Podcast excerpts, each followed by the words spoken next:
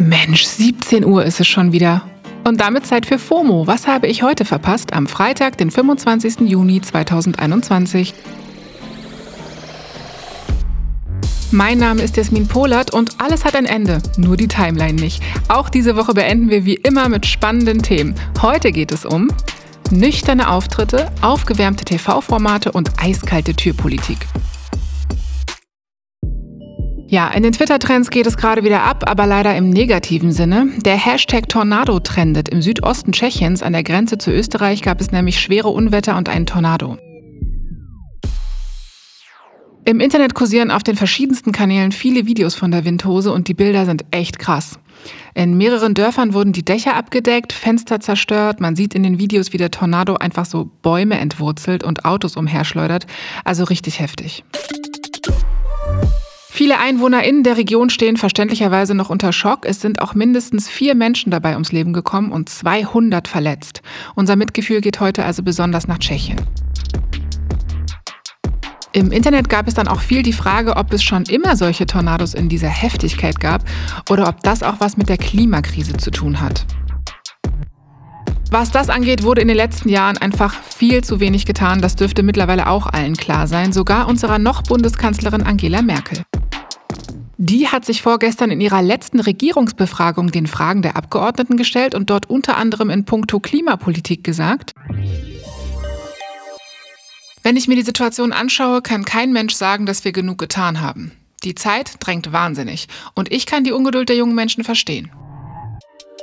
Ja, es geht langsam echt dem Ende zu, auch was Merkels Amtszeit angeht. Gestern hat die Kanzlerin dann nämlich auch ihre letzte Regierungserklärung gegeben.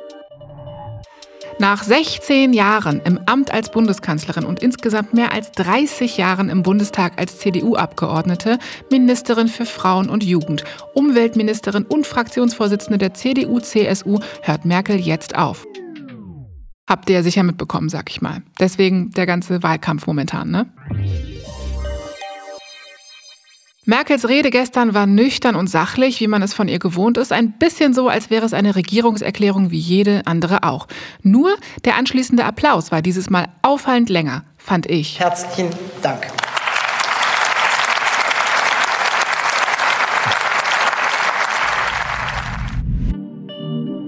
Stellt euch mal vor, Merkel würde an ihrem letzten Tag im Amt zum Abschied so winkend hinter einer Treppe heruntergefahren werden, wie bei Stefan Raab in seiner letzten TV-Total-Sendung vor ein paar Jahren. Das wäre was. Erinnert sich da noch jemand von euch dran? Das war diese Late-Night-Show mit den lustigen Knöpfen und der fahrenden Couch. Der Komiker und Entertainer Stefan Raab hatte TV Total ja Ende 2015 nach 16 Jahren beendet. Übrigens, gestern Abend lief auch die letzte Folge der US-Show Conan mit dem Comedian Conan O'Brien. Der hat noch länger durchgehalten. Ganze 30 Jahre hat er immer wieder eigene Late-Night-Shows moderiert. Aber zurück in unser Sendegebiet. Das Nachrichtenmagazin Spiegel will jetzt aus Branchenkreisen erfahren haben, dass Raab momentan an einer Neuauflage von TV Total arbeitet.